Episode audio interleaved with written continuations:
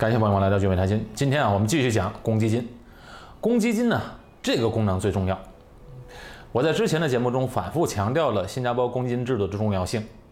公积金制度是个人理财的一大利器，同时，公积金制度也提供了一定的流动性。也就是说，在买房、医疗方面是可以支取公积金的一部分。但是，太多的流动性啊，往往并不是一件好事儿。所以啊，这也是为什么公积金账户的流动性最差的特殊账户 SA 的利息是最高的。一般上来说，在相同的风险等级下，流动性好，收益通常就少；流动性差，往往收益更高。哎，我们千万不要忘记，公积金制度最主要的功能是什么？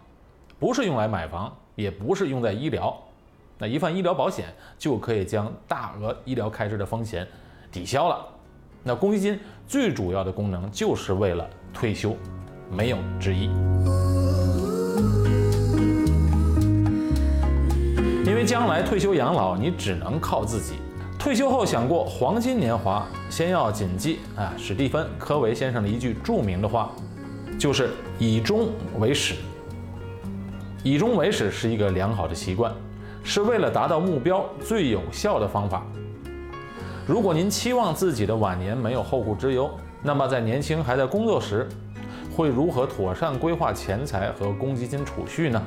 有目标的管理财务啊，能让人们退休生活有保障。世界经济论坛曾经在一份报告中发布的《我们将活到一百岁，如何能负担得起》。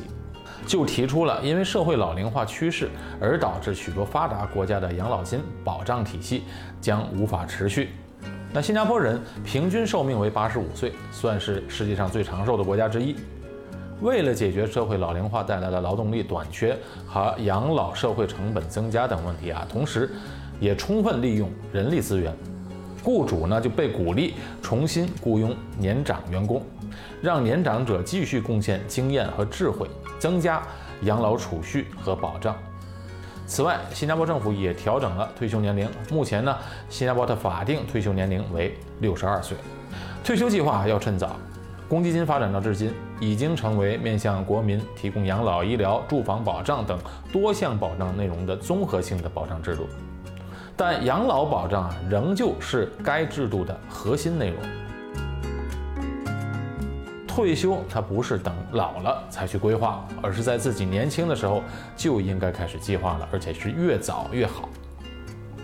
退休金是留给自己的礼物，不要因为还有时间，我不懂，我还没有钱，越年轻就越有优势，去规划和为自己打造更可观的被动收入，为自己的退休做准备，别让自己陷入了老了有时间却没钱的困境里。